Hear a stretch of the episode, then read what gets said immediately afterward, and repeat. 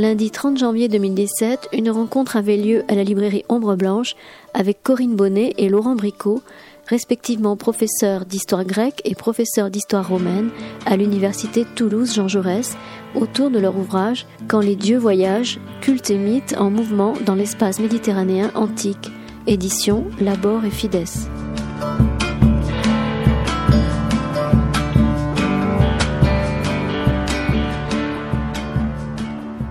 Bonsoir à, toutes et à tous. Alors, nous allons commencer la rencontre euh, avec un peu de retard, mais qui est dû au problème de métro que vous avez peut-être rencontré, que j'ai rencontré aussi pour venir ici.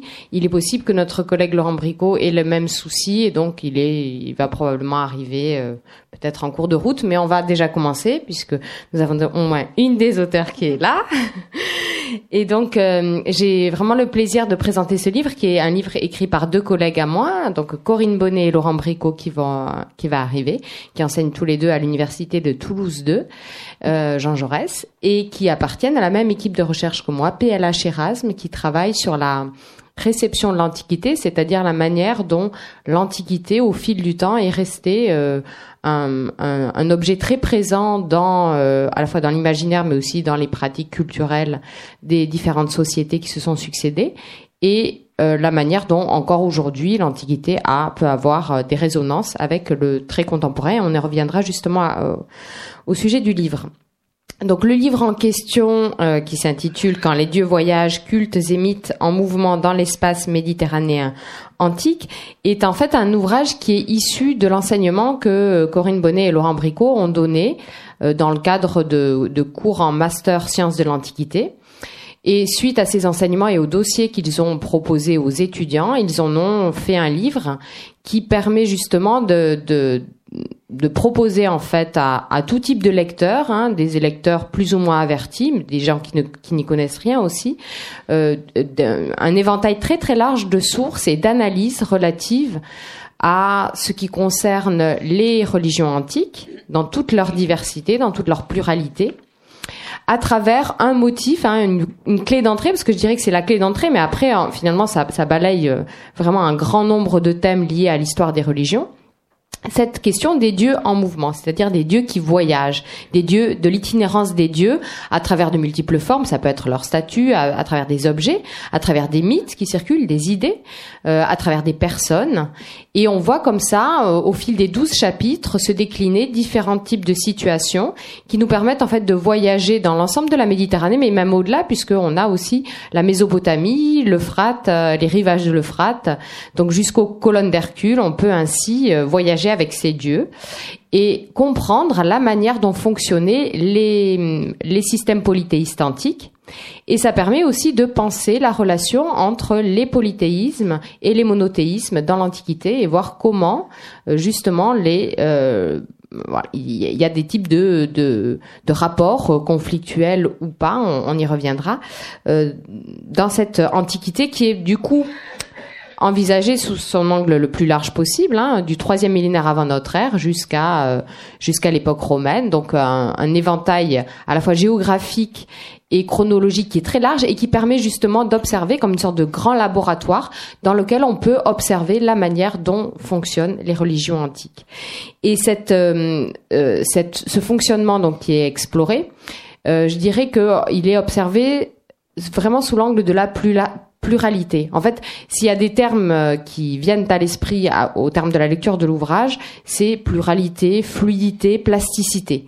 On, sent vraiment qu'on a affaire à quelque chose qui euh, met en, jeu des, techniques de bricolage quelquefois euh, qui permettent en fait de configurer, reconfigurer les systèmes de, de croyances des anciens. Alors cette, euh, euh ce livre est donc, je l'ai dit, agencé en 12, 12 euh, dossiers, 12 chapitres, qui permettent à chaque fois de, de s'appuyer vraiment sur des sources, euh, un dossier de sources qui est en fait très varié, très large. On a des textes, ça peut être des sources littéraires bien connues, ça peut être des inscriptions. Il y a des, de très belles inscriptions aussi, des textes qui peuvent être parfois assez surprenants, hein, qui sont utilisées. Il y a également les sources iconographiques, donc on voit des images, mais également des beaucoup de monnaies. Et donc ça, j'ai été frappée, c'est sur lequel quelque chose sur lequel on reviendra. quasiment tous les dossiers sont euh, aussi alimentés par l'analyse de monnaie, euh, qui sont en fait, euh, enfin, c'est assez compréhensible, mais qui sont typiquement des objets qui circulent très facilement et qui sont des supports d'images, de, messages, éventuellement de croyances, et donc qui permettent d'accompagner ces mouvements de, divinité en, Méditerranée. Le livre permet, et donc l'introduction explique bien tout ça, elle est, elle est vraiment très très claire et très agréable à lire. Elle explique bien comment euh, finalement ce livre repose aussi sur un paradoxe, c'est-à-dire que les dieux sont, euh, les dieux dans l'Antiquité sont vraiment ancrés dans un territoire. Hein. il y a une forme d'enracinement, on le voit plusieurs fois. Il faut, euh, quand on fonde un culte, permettre cette relation au sol. Et en même temps, ces, ces dieux sont partout. Hein, c'est la citation qu'il y a euh, au début du livre, hein, de la citation de Platon, les dieux sont partout. Et donc, ce don d'ubiquité fait que euh, ils sont à la fois là, ici, et puis un peu partout, et ils, peuvent euh, ainsi voyager. Et donc, c'est dans ce mouvement, dans ce va-et-vient hein, entre essayer d'ancrer les dieux, de, capter en fait leur présence à un moment donné, le temps du rituel en particulier. c'est une préoccupation constante des hommes dans l'Antiquité. Un autre élément qui ressort de, cet ouvrage, c'est euh, l'approche qui est mise en œuvre et qui est une approche résolument comparatiste. L'idée, c'est que ces dossiers peuvent être confrontés les uns avec les autres, et donc quand on lit un chapitre, en fait, on a parfois des renvois à un autre chapitre, et ça permet de suivre comme ça, euh, enfin de, de, de, de naviguer euh, aisément d'un d'un dossier à l'autre, d'un exemple à l'autre, et même à l'intérieur en fait des dossiers, on peut parler d'Apollon et puis ensuite parler d'une autre divinité. On est entre grecs, romains, phéniciens, mésopotamiens, égyptiens, euh, juifs, chrétiens. On a en fait un éventail très très large de toutes euh, euh, de toutes les religions de l'Antiquité. Et elles sont, l'idée c'est qu'on peut les, les comparer, les confronter, on peut voir comment elles fonctionnent. Et ça permet ainsi de, de, comprendre la nature même du polythéisme, euh, qui a été mis à l'honneur récemment par un ouvrage de Maurizio Bettini qui s'appelle Éloge du polythéisme, qui en fait est un ouvrage à l'origine en italien qui vient d'être traduit récemment en français, euh, paru aux éditions des Belles Lettres, et qui euh, insiste sur cette idée que le, le degré d'ouverture de, des polythéismes est, est, est, très large et peut nous donner à réfléchir sur des situations contemporaines d'affrontements religieux, puisque dans l'Antiquité, on n'a pas l'équivalent de guerre de religion. On va avoir des guerres dans lesquelles les dieux interviennent, certes, euh, des guerres qui peuvent mobiliser les notions de piété, d'impiété, etc. Mais euh, le motif même de la guerre au départ ne sera pas euh, proprement une question de vérité religieuse ou de dogme ou de croyance, mais mettra en jeu d'autres aspects plutôt politiques, hein, des rapports sociaux, des rapports politiques. Et donc cet ouvrage montre bien cette question-là et surtout euh, permet aussi d'interroger ce clivage peut-être euh, qui est euh, parfois un peu rapidement fait entre polythéisme et monothéisme, avec cette idée que cette ligne de séparation hein, qui, semble peut-être évidente une religion où on a de multiples dieux. Ah, et voilà, une épiphanie. On a Laurent Bricot qui arrive au fond. sur le mode épiphanique, c'est ça. Même sur le mode épidémique, je dirais, puisqu'il y a un, chapitre qui parle de, de l'épidémia, des dieux qui, qui, en fait, épidémia en grec, c'est la résidence, l'apparition, le surgissement. Donc voilà l'épidémie de Laurent Bricot qui arrive euh, ici. Voilà, c'est ça. C'est effectivement le, le, le, problème qui peut apparaître. Et justement, euh, dans les, dossiers qui sont présentés, on voit très bien que euh, ces voyages ne se font pas sans problème, sans péril. Alors, dans les dossiers qui sont présentés, je vais pas, je vais pas tous en fait les présenter. On va y revenir en fait dans la discussion qu'on va avoir. Mais c'est intéressant parce qu'en fait, il y a des cas de voyage qui se passent bien, où on arrive et ça se passe bien, on arrive à l'heure. Bon, Sibelle, par exemple, Sibelle, au moment de la deuxième guerre punique, elle arrive et les Romains remportent la victoire, tout va bien. Donc on, a un cas où ça, se passe bien. Il y a d'autres cas, et la Gabale qui arrive de, euh, de Syrie, qui euh, lui ne va pas rester longtemps. avec le Antoninus, hein, et donc on a un, cas où là, en revanche, on sait qu'il y aura eu le retour. C'est un aller-retour, hein, le chapitre s'appelle.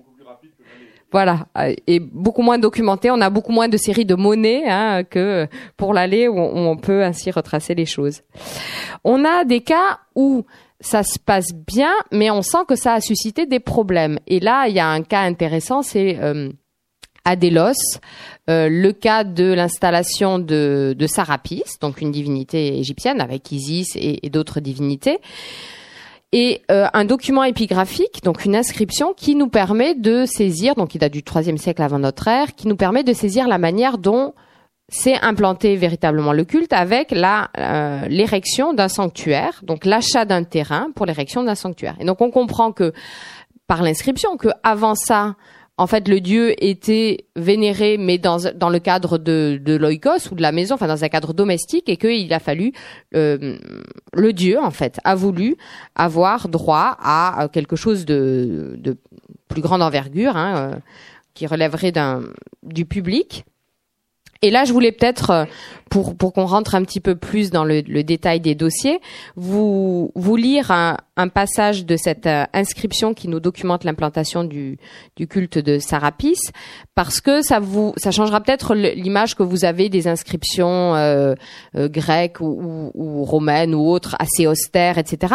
C'est une mine de renseignements et notamment, on voit très bien comment fonctionne le rapport au Dieu, en particulier hein, les, les représentations du divin, comment elles sont mises en scène dans le cadre de, ces inscriptions. Donc là, c'est une inscription. En fait, il y en a deux, mais je vous lis simplement la, la première qui commence ainsi. Le prêtre Apollonios a fait graver ceci sur ordre du dieu. Donc c'est le dieu qui est commanditaire de l'inscription. Et donc il va relater la manière dont euh, son père est arrivé euh, à Délos avec Sarapis et euh, la manière dont ensuite lui-même, le fils, a réussi à acheter le terrain pour pouvoir construire le sanctuaire de Sarapis. Nous sommes sur l'île de Délos, qui est une île cosmopolite, qui est une île qui accueille de nombreux, cultes, et on voit donc l'installation de ces divinités égyptiennes mais qui, vous allez le voir, ont quand même suscité quelques légers problèmes dont euh, la cause n'est pas explicitement présentée ici. Notre grand-père Apollonios, égyptien de la classe sacerdotale, arriva d'Égypte portant son dieu, donc on voit un dieu qui est porté, et il continua à célébrer le culte selon le rite traditionnel. Et il vécut, pense-t-on, 97 ans. Mon père Démétrios lui succéda, servant les dieux avec le même zèle, et pour sa piété, mérita du dieu l'honneur d'une statue en bronze dédiée dans le temple du dieu. Il vécut 61 ans. Alors que j'héritais des objets sacrés et m'acquittais avec assiduité du service divin, le Dieu m'annonça lors d'un songe, donc les dieux voyagent et les dieux aussi apparaissent en songe aux hommes, qu'on devait lui consacrer un Sarapieion, un sanctuaire qui lui appartint en propre, car il ne voulait plus désormais être un locataire comme jusqu'alors on voit la volonté du Dieu de s'installer, de s'enraciner, hein, ce qu'on disait tout à l'heure entre l'ubiquité des dieux, mais aussi la, la nécessité de s'enraciner. Il ajouta qu'il trouverait lui-même le lieu où on devrait l'installer et qu'il en préciserait l'emplacement. Il en alla effectivement ainsi. Or, c'était un endroit plein d'ordures, à vendre comme l'annonçait une affichette dans le passage de l'Agora. Le dieu le voulant ainsi, l'achat fut conclu et les sanctuaires promptement bâtis en six mois.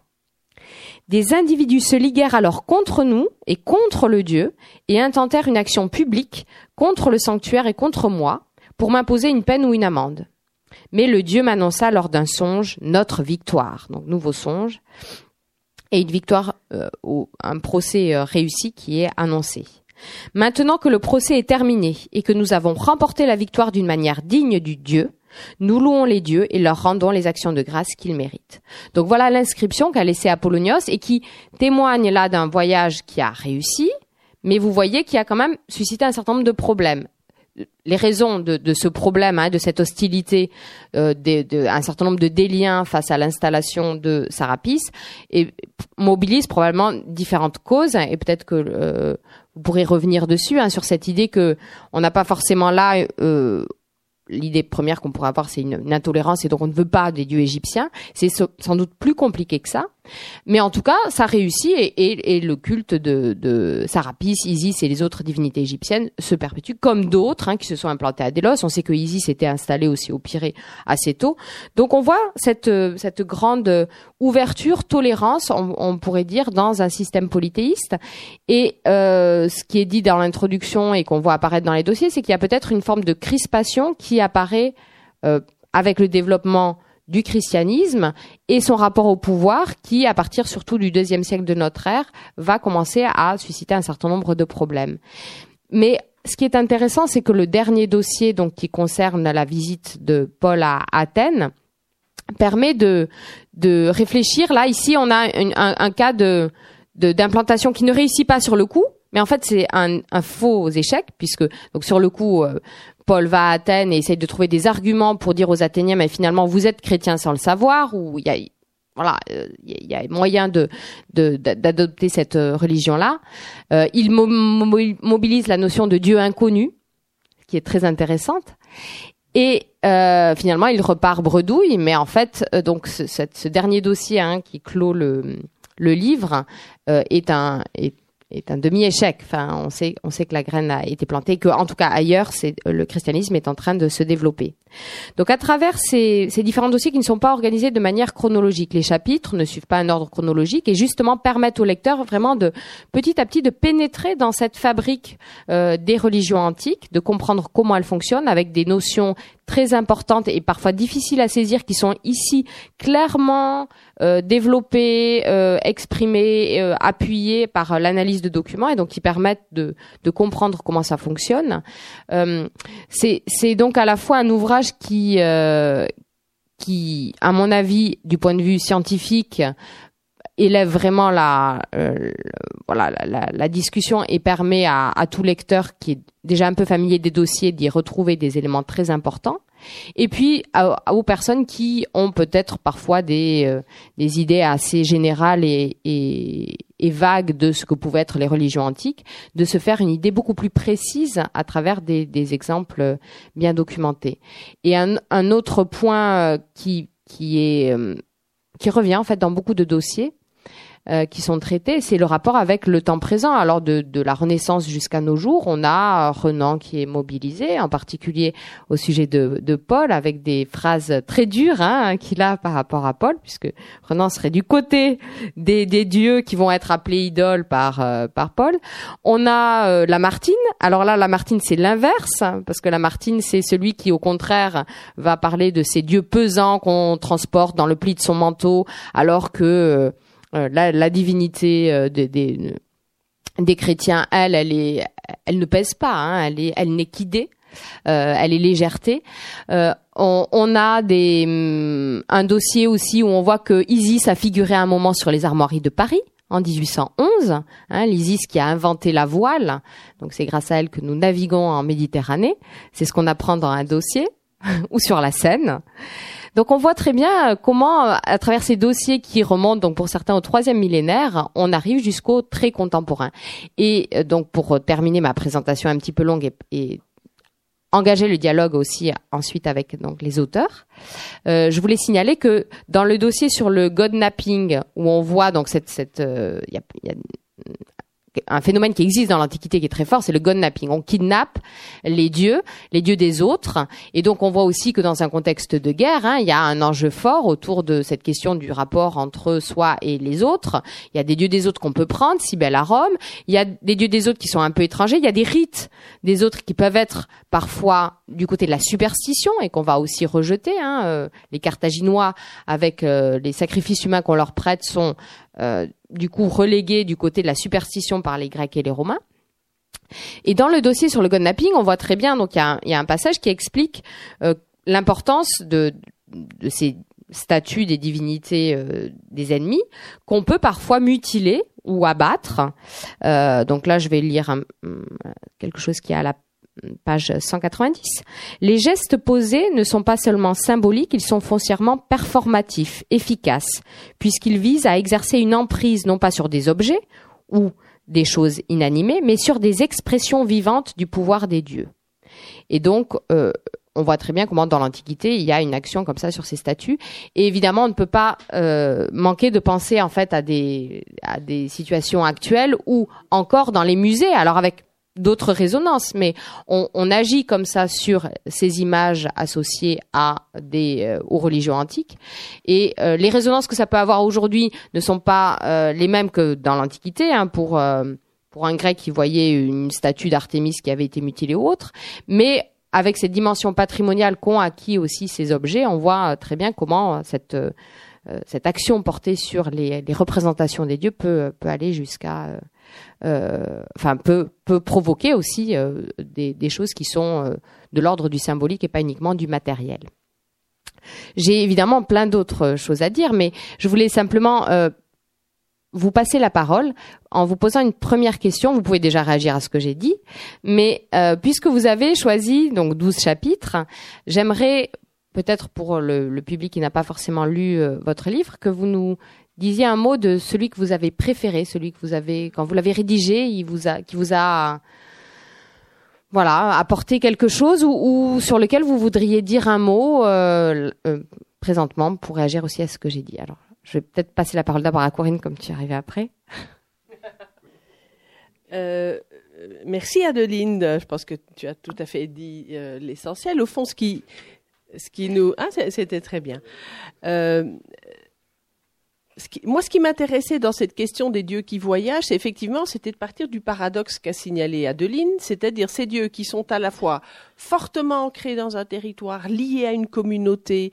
Et s'il y a beaucoup de monnaie, c'est parce que la monnaie a aussi une valeur identitaire. Elle dit ce qu'est la cité. Sur la monnaie, la cité affiche euh, euh, quelque chose qui la représente, qui la, euh, qui a une image en sorte synthétique de ce qu'elle est. Et donc souvent, ce sont les dieux, et en particulier les dieux tutélaires. Donc il y a ce lien très fort qui est peut-être pas statique, qui est dynamique, mais enfin qui est lié effectivement à, l'ancrage dans un terroir, dans un territoire.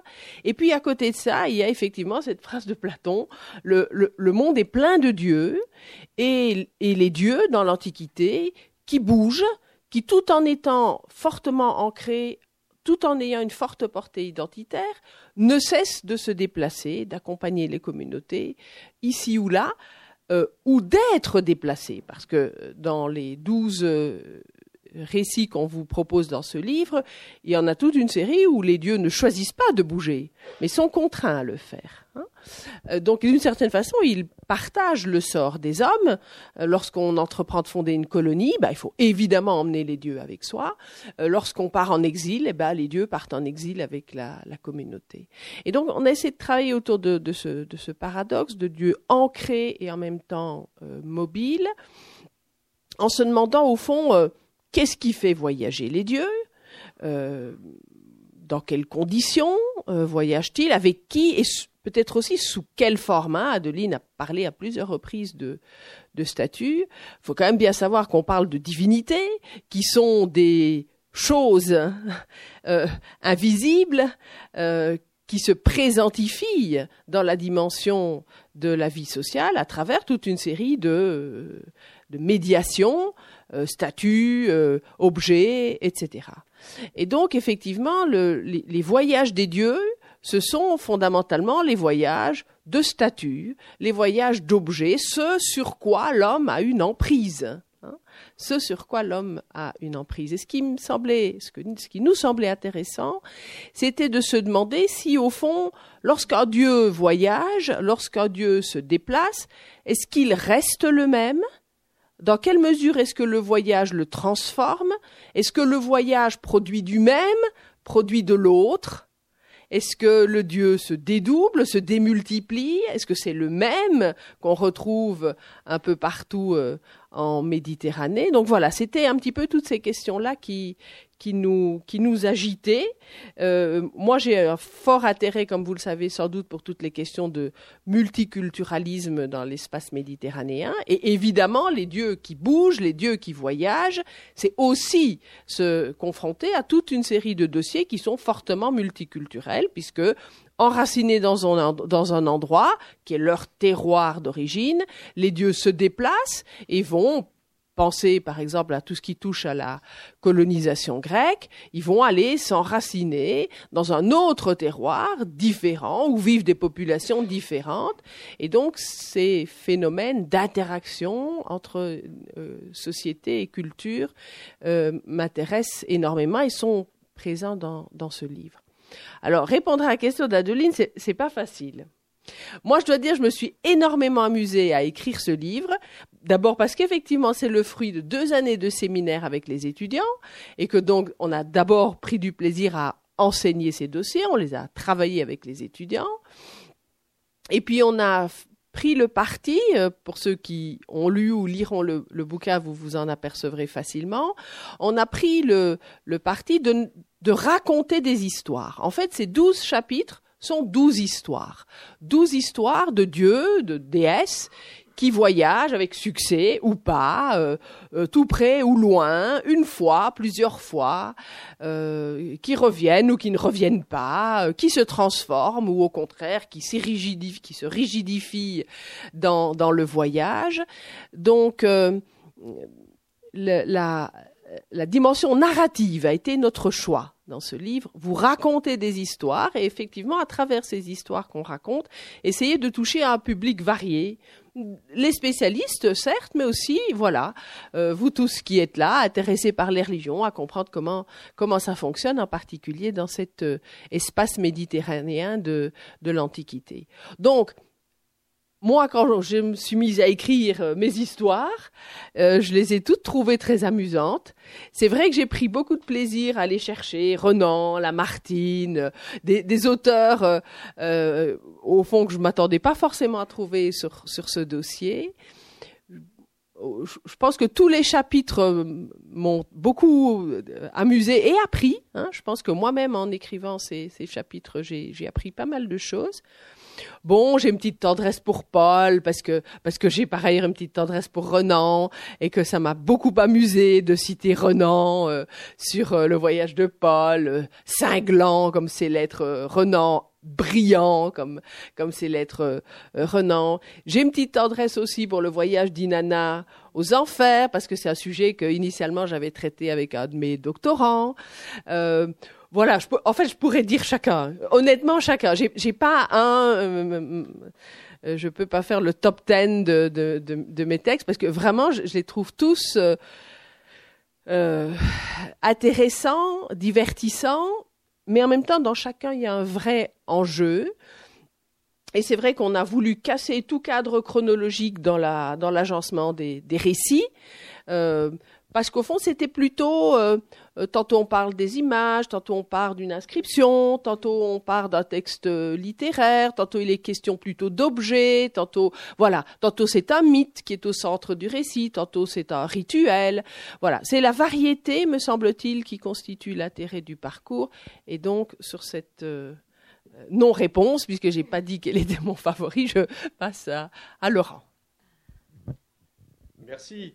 Euh, alors si, si, j'essaye de faire le, le, malin comme à la télévision, euh, je dirais que celui qui me plaît le plus, c'est celui que j'ai pas écrit, c'est ça hein?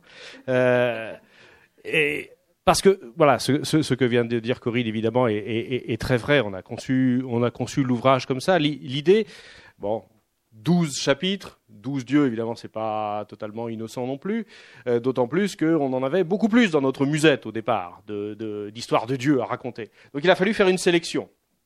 Et cette sélection, on l'a faite justement en essayant de, euh, cibler des histoires différentes, mais des histoires qui se répondaient.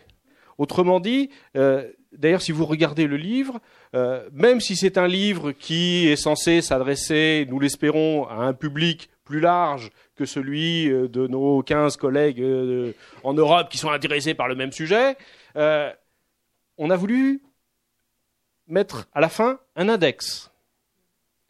C'est-à-dire que les notions se répondent d'une histoire à l'autre et le lecteur peut ainsi naviguer d'une histoire à l'autre. On n'a pas voulu faire une, une linéarité chronologique absolue on va commencer par la Mésopotamie et on, finit par Paul. Et puis, et puis, ma foi, on raconte euh, un millénaire, deux millénaires, trois millénaires d'histoire de Dieu. Non, pas du tout. On a voulu choisir des sujets à partir de documents relativement différents euh, les, uns des autres.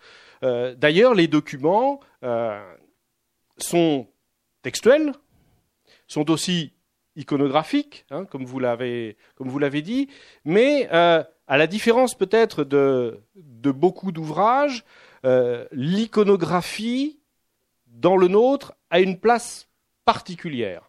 Euh, ce n'est pas un livre de euh, grande diffusion tiré à 150 000 exemplaires où on va mettre des tas de jolies photos en couleur et des textes bouche-trou qui ne servent strictement à rien. Mais ce n'est pas à l'inverse non plus ce que l'on fait peut-être trop souvent dans nos milieux, un livre de 600 pages de texte écrit encore 10 avec des notes de bas de page à ne plus savoir qu'en faire, et où il y a, page 245, si vous regardez bien, une petite illustration en noir et blanc euh, dans l'angle inférieur droit, qui ne sert évidemment strictement à rien dans, dans l'histoire. Là, les documents textuels, les documents iconographiques sont partie intégrante des histoires que l'on a voulu raconter. Euh, ce sont des éléments propres de l'histoire. Et donc c'est pour cela qu'on n'a pas voulu non plus faire de planches. On a intégré les documents dans le fil de l'histoire, que les documents soient des inscriptions, que les documents soient tirés d'auteurs anciens, que les documents soient des pièces de monnaie, des statues, des vases, des, des papyries, que sais-je encore. Et donc, notre choix était fondamentalement celui-là, c'est-à-dire raconter des histoires, oui, mais raconter des histoires qui se répondent, au travers desquels on peut se, se promener de l'une à l'autre. On n'est pas obligé de commencer par la première, on n'est pas obligé de terminer par la dernière, on peut commencer par ce que l'on veut, et on peut se promener de notion en notion, éventuellement. On peut commencer par l'index. Moi, je sais que si j'avais été lecteur avant d'être euh, auteur, j'aurais peut-être commencé par l'index en cherchant des choses qui m'intéressaient dans l'index et aller voir quelles sont les histoires qui, ma foi, avaient trait, avait rapport avec telle ou telle notion, tel ou tel concept, tel ou tel lieu, tel ou tel personnage, et voir comment finalement différentes histoires pouvaient se rattacher à un même, à un même ancrage. Alors, choisir une histoire euh, parmi euh, 12, qui en fait était une histoire parmi 16 ou 18 que l'on avait, euh, que l'on avait au départ, euh, c'est assez, c'est assez difficile. Même s'il en est une peut-être qui me tient, euh, qui me tient à cœur parce que Adeline l'a dit tout à l'heure. Je suis arrivé juste à temps. Cybèle a fait un beau voyage et elle est arrivée au bout de son voyage. L'histoire de Cybèle, elle est, elle est intéressante parce qu'elle est a priori bien connue. Euh, Rome est en train de combattre euh, les Carthaginois, mais Hannibal Hannibal a vaincu les Romains une fois, deux fois, trois fois, il s'est installé à Capoue et depuis on n'arrive pas à s'en débarrasser. Bref, Hannibal est là depuis des années, des années et des années. En plus, pluie de pierres s'abat sur Rome. Bon, vraiment, Rome est au bout du rouleau, ne sait plus quoi faire. Voilà, à quel dieu se vouer? Et le dieu en question, on connaît l'histoire, les livres sibyllins vont le dire, il faut aller chercher cette déesse qui se trouve quelque part en Asie mineure. On ne sait pas trop où, parce qu'il y a plusieurs sanctuaires. Donc s'il y a plusieurs sanctuaires, il y a plusieurs statues. Et donc s'il y a plusieurs statues, avec laquelle faut prendre? Imaginez-vous, mettez à la place d'un Romain qui doit aller avec son ambassade au fin fond de l'Asie mineure, essayer de troquer au souverain local, dites donc mon bon, euh, j'aurais besoin de la statue là dans le temple, parce que j'ai un Carthaginois à déloger euh, au sud de, Rome. Ça a l'air simple comme ça. mettez-vous à la place du roi, du roi de Pergame en l'occurrence. vous êtes gentils les Romains. Euh. pourquoi est-ce que je vous donnerais la statue qui trône dans l'un des temples de la déesse en question? Et donc, cette histoire, a priori que tout le monde connaît, qui est très simple, elle est beaucoup plus compliquée que ça, elle est beaucoup plus complexe. Alors certes, les Romains vont réussir, au bout de plusieurs mois de tractation de deux ambassades, à faire venir une statue, laquelle? De la déesse à Rome, Et comme par hasard, bien évidemment, les Romains vont vaincre Hannibal quelque temps plus tard. Sauf que quand on regarde les textes qui nous parlent de euh, cette histoire, la trame est peut-être la même. Oui, ils sont allés en Asie mineure, ils ont discuté, ils en ont rapporté une statue, ils ont gagné. D'accord. Mais qui a gagné? Comment s'est passée l'ambassade? Qui a été à l'origine de l'ambassade? Qui a reçu la statue de la divinité quand elle est arrivée au port d'Ostie Alors là, il n'y a pas deux textes qui sont d'accord. Et l'histoire, c'est ça. On passe notre temps à se confronter à des textes qui ne sont potentiellement pas d'accord. pourquoi ils ne sont pas d'accord? Parce qu'on n'a pas la clé, la plupart du temps. Si on avait les clés, les, textes seraient d'accord. En l'occurrence ici, la clé, bon, je ne vais pas spoiler mon histoire quand même, mais la clé, on, on l'a un peu. En fait, les versions que l'on a, que ce soit celles rapportées par Tite-Livre au premier siècle avant notre ère, que ce soit celles rapportées par le poète Ovide à peu près à la même période, donc on est sous Auguste, hein, grosso modo, en fait, les histoires, elles ont des origines différentes. Parce que l'histoire de Cybèle, l'histoire de la grande mère des dieux que l'on est allé chercher en Asie mineure, c'est une histoire de compétition à Rome, fondamentalement. Il y a des grandes familles à Rome. Et il y a des grandes familles qui veulent s'arroger une partie du pouvoir. Il y a des grandes familles qui veulent être consuls, qui veulent être prêteurs, qui veulent que l'un des leurs soit censeur, etc., etc., etc. Et donc, dans cette compétition entre familles, il s'agit de se faire mousser, bien évidemment. Et donc, il y a des auteurs, on le sait très bien, pendant la République romaine, mais c'est vrai aussi à d'autres périodes, c'est vrai aussi ailleurs, qui sont chargés d'écrire l'histoire de la famille. Et ce sont ces auteurs qui vont rédiger l'histoire de Cybèle vue par les Scipions, l'histoire de Cybèle vue par les Cornélii. Et puis on s'aperçoit au bout du compte que chacun place ses pions dans ces différentes histoires. Et ça nous donne des versions évidemment différenciées de la même histoire. Donc l'idée, c'était, et c'est pour ça que l'histoire de Cybèle, elle est, elle est fascinante parce que elle, elle regroupe en elle seule pratiquement tout ce qui fait le, le, plaisir, la joie d'être historien. On est confronté à des histoires, on est confronté à des sources différentes les unes des autres, et on essaye d'en tirer une histoire, pas la vraie, parce que celle-là on ne la connaîtra sans doute jamais, mais au moins une histoire tangible, qui est celle des Cordélie, qui est celle des Scipions, qui est celle de Corinne Bonnet, qui est celle de Laurent Bricot.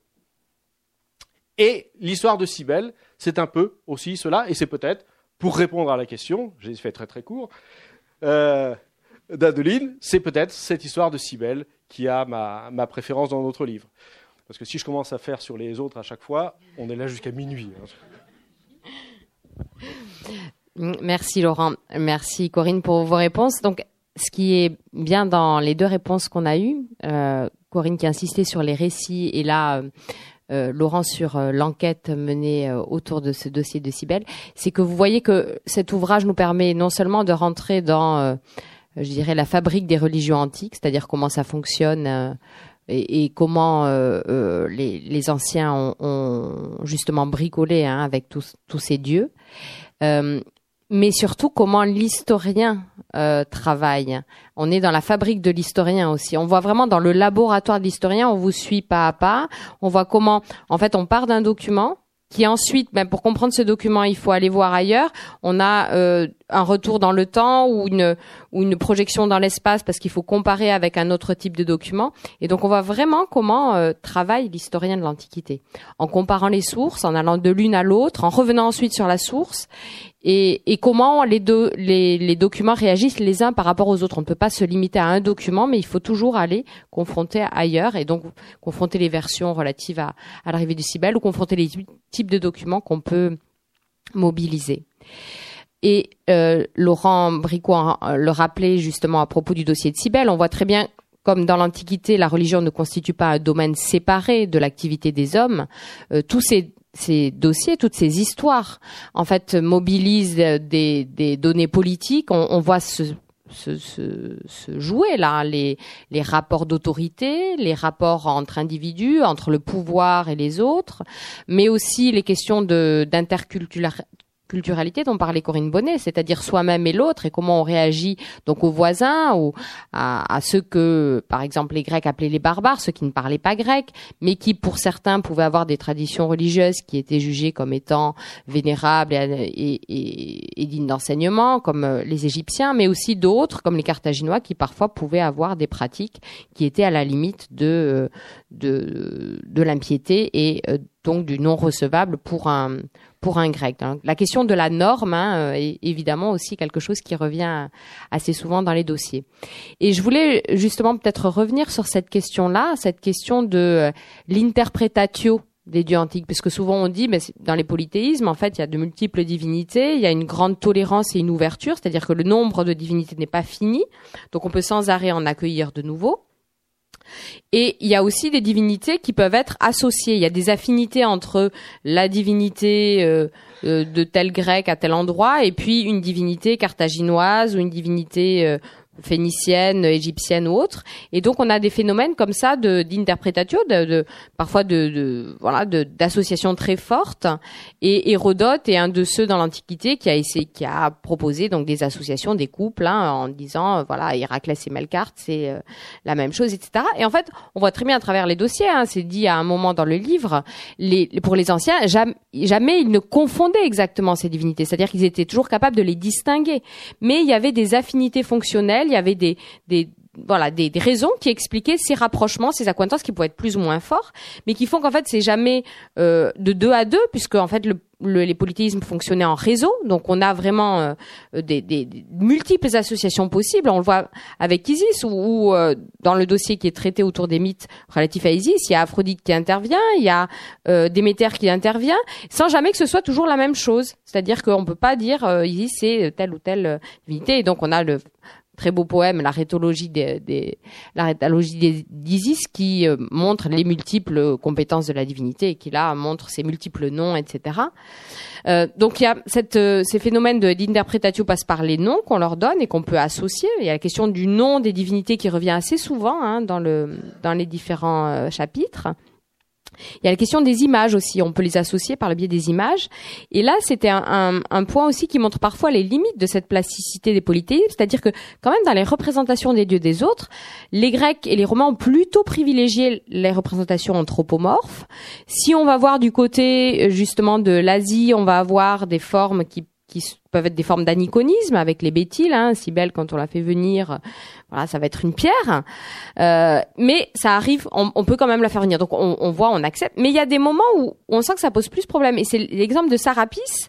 Lorsque euh, les Ptolémées en Égypte installent Sarapis à Alexandrie, donc il y a une divinité issue de en fait de multiples voilà un faisceau de multiples origines euh, notamment égyptienne évidemment, avec Osiris et Apis, euh, on voit très bien que la forme thériomorphe caractéristique des dieux égyptiens est quelque chose qui quand même a du mal à passer, je crois, chez les chez les Grecs et les Romains. Et donc Sarapis, lui, il va avoir là une forme totalement anthropomorphe. Donc je voulais vous interroger sur euh, sur cette grande plasticité, euh, cette grande ouverture hein, dont parle Maurizio Bettini dans Éloge du polythéisme, hein, de ces systèmes à multiples divinités, mais aussi ses limites C'est-à-dire qu'il y a, peut-être aussi des moments où il y a des choses qui ne passent pas. Est-ce que euh, on peut le dire peut-être avec la, question, le dossier de l'Apollon de Gela et de, de euh, des Carthaginois au moment euh, des affrontements à Sicile. Alors peut-être rappeler quand même que euh, d'une manière générale, les, les anciens reconnaissaient par eux-mêmes avoir sur les dieux une, connaissance très imparfaite. Euh, il y, a pas mal de textes grecs en particulier qui montrent que voilà, on a une certaine connaissance des dieux, mais cette connaissance est forcément approximative, elle est forcément imparfaite, elle a des limites qui sont inhérentes au fait que euh, l'être humain qui essaye de comprendre le divin il y a un décalage. Il y a un décalage qu'ils reconnaissent. Si on part de ce principe-là, évidemment, nommer les dieux, les représenter, tout ce qui, au fond, permet à l'homme d'avoir, d'établir une relation avec le divin, le nom, l'image, le rituel, etc. Tout ça, au fond, ce sont des approximations, ce sont des hypothèses de travail, ce sont des, ce sont des, des conjectures. Hein. Et euh, le phénomène de l'interprétation, c'est la même chose. Lorsqu'on euh, rencontre, si l'on est grec ou romain, et qu'on croise euh, un dieu étranger, on va essayer de voir à qui il ressemble dans le panthéon qu'on a à disposition, mais ce rapprochement sera toujours et forcément inapproprié, un petit peu inadéquat, en tout cas approximatif. Hein. Donc on est, ça, je pense que c'est important de le dire, euh, au fond dans une démarche qui, euh, qui voit les hommes essayer d'appréhender, essayer de s'approprier le divin, euh, tout en, en, étant conscient de, de l'immensité qui sépare l'humain du divin. Hein, et ça, c'est exprimé par euh, euh, toute une série d'auteurs, Pindar notamment, euh, qui le dit dans des termes très, très, jolis. alors, l'Apollon de, Géla qu'évoquait Adeline et qui est effectivement l'objet d'un, chapitre, que j'aime bien aussi parce que c'est un sujet qu'on avait initialement traité ensemble. donc, de quoi s'agit-il? En fait, c'est une statue géante euh, du dieu Apollon, qui est en fait l'Apollon de Delphes, euh, qui avait été placé euh, dans la euh, cité de Géla. Donc avec Géla, on est en Sicile. Hein. Géla est une fondation grecque en Sicile du début du 7e siècle. Et avant de partir en Sicile, les fondateurs de Géla étaient allés trouver l'oracle de Delphes, qui avait accordé en quelque sorte sa protection à, à l'entreprise. Et donc en reconnaissance de quoi, aux marges de la cité, hein, dans une position au fond de, de phare quasiment, hein, de protection euh, par rapport à la cité, cette statue euh, euh, gigantesque d'Apollon avait été érigée. Or, il se trouve que dans les années, les toutes dernières années du 5e siècle, autour de 407 avant Jésus-Christ, en Sicile, les choses entre les Grecs et les, Carthaginois euh, se passent pas très bien. Euh, le contrôle de ce territoire riche, hein, qu'est la Sicile, riche en blé notamment, euh, devient objet de, de, conflits ouverts entre les Grecs et les Phéniciens, les Phéniciens d'Occident, donc les Carthaginois. Et lors d'une expédition militaire euh, assez musclée, les Carthaginois s'emparent de différentes cités grecques de Sicile et notamment de Gela et il confisque la statue géante. Ça ne devait pas être une petite euh, entreprise, hein, puisque a affaire à une statue qui faisait sans doute plusieurs mètres de haut. Mais elle est en quelque sorte le symbole hein, de, la puissance de cette cité et, elle est euh, le symbole de la protection qu'Apollon apporte à ses habitants.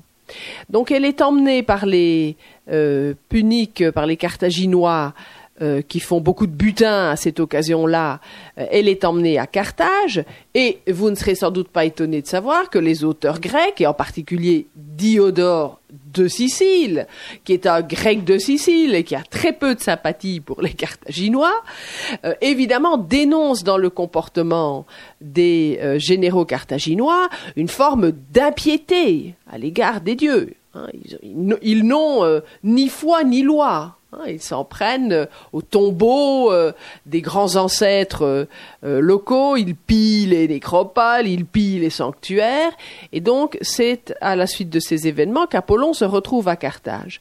Mais Carthage, vous le savez, est une fondation phénicienne de la ville de Tyr, et Carthage et Tyr étaient restés en relation étroite par-delà les siècles, et donc Qu'est-ce que les Carthaginois décident de faire? Ils envoient la statue euh, monumentale d'Apollon. Euh, là aussi, vous imaginez hein, ce, voyage euh, par mer de la grande statue d'Apollon. Et si on trouve parfois des magnifiques statues en mer, eh ben voilà, c'est un peu ça. donc celle-là, elle arrive à bon port. Elle est envoyée à Tyr en hommage à la métropole phénicienne de Carthage. Et le grand Apollon, et accueillis par les Tyriens comme un don de leurs frères carthaginois. Et dans ce cas-là, effectivement, en tout cas, c'est l'hypothèse que l'hypothèse que je défends euh, fermement.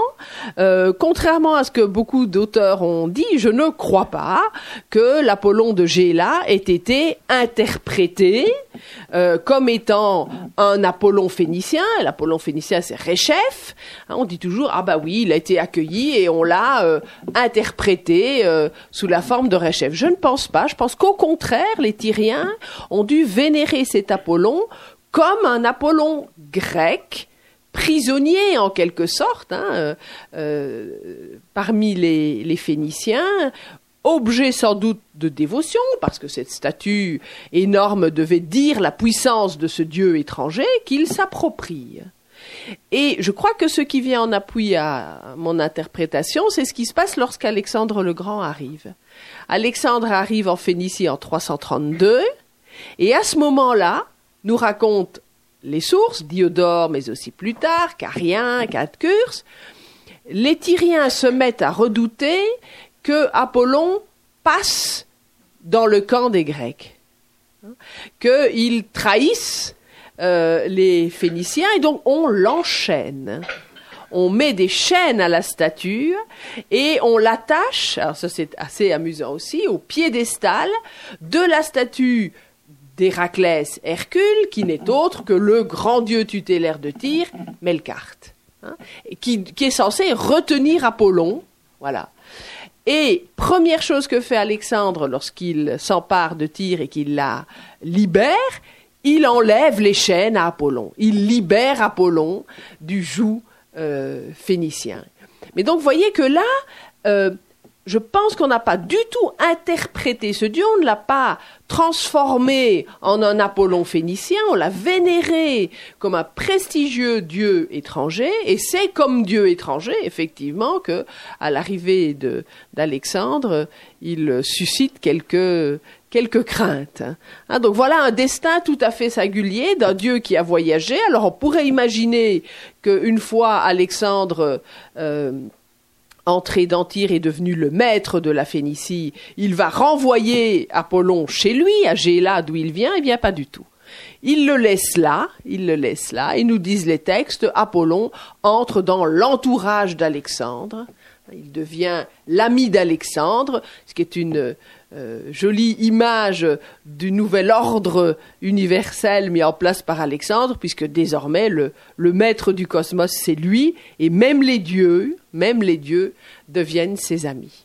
voilà un voyage effectivement qui illustre un petit peu les, limites de, cette, de ces opérations interculturelles qui, comme vous voyez, fonctionnent. Hein. On est dans un monde relativement ouvert où un dieu venant de Sicile peut s'intégrer dans la ville de Tyr tout en restant malgré tout un dieu étranger, différent, qui dans des circonstances particulières euh, peut euh, vivre euh, son étrangeté de façon particulière. Hein. Là où les dieux de Tyr, évidemment, protègent les Tyriens et les assistent face à Alexandre, Apollon, lui, ne rêve que d'une chose, c'est de, selon les Tyriens, passer dans l'autre camp.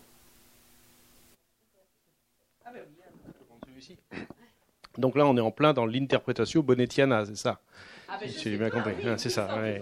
on peut le dire comme ça. Euh, alors, pour, euh, rebondir sur, euh, sur ce que vous disiez toutes les deux, en fait, dans le livre, il est beaucoup question de, de voyage, de déplacement, sur deux dimensions. Hein, on va d'un point à un autre, horizontalement, puis parfois même sur trois dimensions, puisqu'on va parfois verticalement, comme Inanna, qui descend aux enfers, qui remonte, etc. Et on aurait pu même proposer quelques textes sur la quatrième dimension. on les a partenus, mais il, en est un que peut-être on aurait dû mettre aussi, c'est le voyage dans le temps. Et euh, parlant d'interprétation, il est une petite histoire euh, qui, je pense, est tout à fait euh, illustrative de ce que vous de ce que vous disiez toutes deux. le point de départ de cette histoire, euh, qui aurait pu être la 13e ou la 14e ou la 15e, euh, c'est la représentation que les Égyptiens faisaient euh, des dieux enfants. Pour matérialiser un dieu enfant, on prend un petit bonhomme et on lui met l'index sur les lèvres, à la bouche. Pourquoi? Parce que dans les représentations plus complètes que l'on a de ces dieux enfants, la plupart du temps, les bambins ont un pot de terre cuite bien calé dans le bras gauche, c'est rempli d'une espèce de bouillie de miel qu'on appelle latéra, et bien on se met le doigt de là-dedans et on s'en met plein les lèvres, on s'en met plein les babines. Et donc, pour les Égyptiens, le doigt sur les lèvres, c'est le signe de l'enfance par excellence. Il est au moment où effectivement la Méditerranée devient euh, totalement plurielle, au moment où, la coïnée fait que on peut aller d'un bout, bout à l'autre de la Méditerranée sans problème, les dieux égyptiens, certains d'entre eux viennent en Grèce, viennent jusqu'à Rome, et parmi ces dieux, il en est un, c'est le fils d'Isis et de Sarapis, dont il a été question tout à l'heure, il s'appelle Harpocrate, Horus l'enfant. Et quand Harpocrate les images que l'on a de lui débarquent à Rome, eh ben, on a un petit bonhomme avec le doigt sur les lèvres. Sauf que si vous êtes romain, un bonhomme qui a les doigts sur les lèvres, le rapprochement avec un, bambin qui a un pot rempli de miel dans lequel il trempe son doigt, ça ne vient pas forcément immédiatement à l'idée.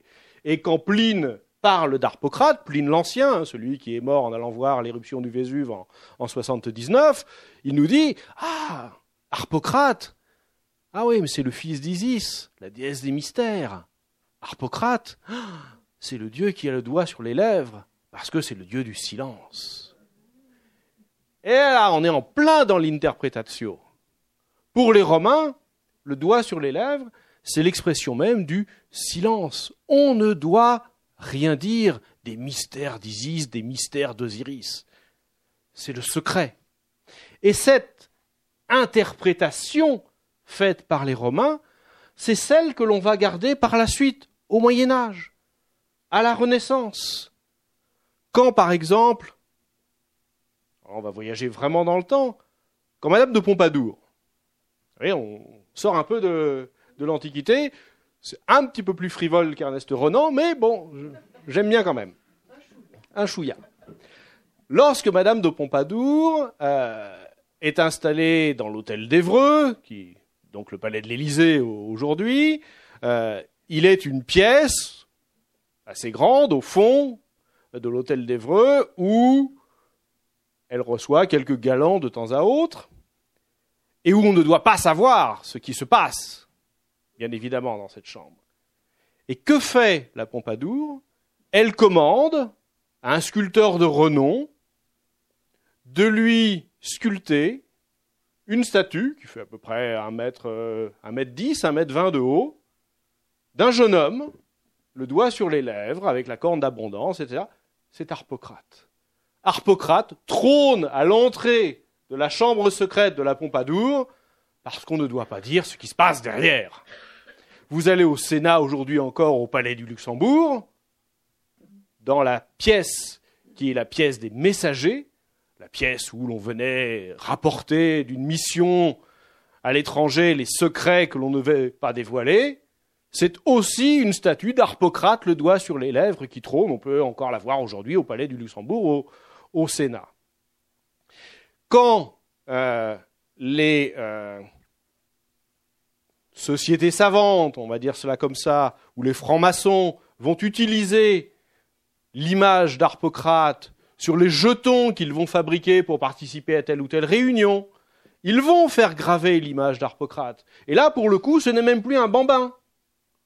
On a des images d'Arpocrate, 18e, fin du 18e, 19e siècle, notamment euh, des médailles qui sont frappées en Allemagne, qui sont frappées aux Pays-Bas, qui sont frappées en Scandinavie, où on a un bon gaillard barbu, un grand costaud, un bon vrai scandinave, un bon viking, le doigt sur les lèvres, Et autour, on a l'histoire, ah, il faut sceller les secrets de ce qui se passe dans les réunions, etc., etc.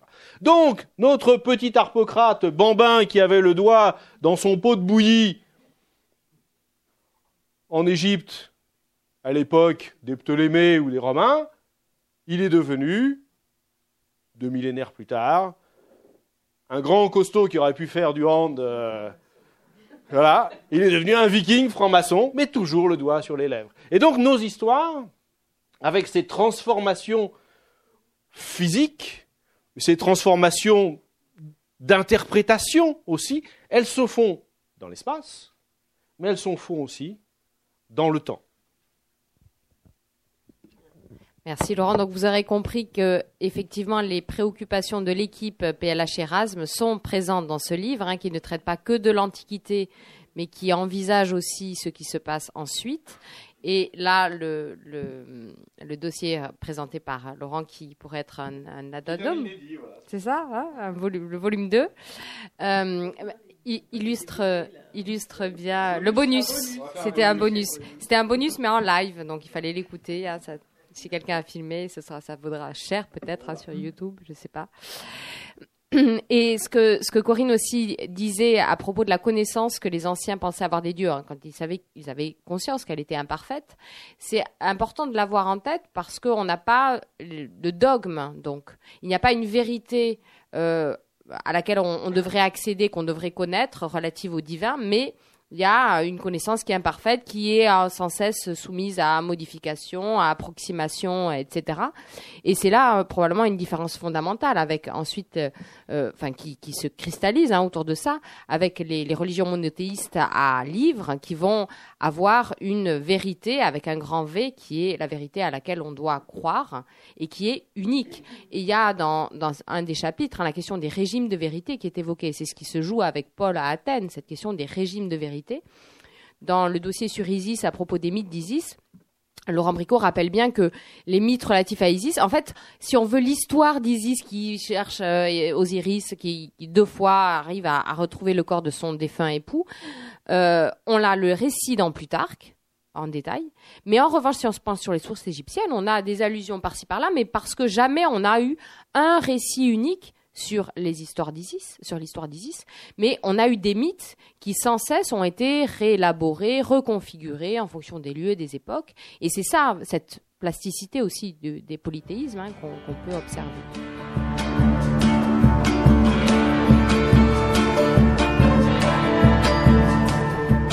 Vous venez d'écouter Corinne Bonnet et Laurent Bricot, auteurs de l'ouvrage Quand les dieux voyagent, culte et mythe en mouvement dans l'espace méditerranéen antique, paru aux éditions Labor et Fides à la librairie Ombre Blanche le 30 janvier 2017.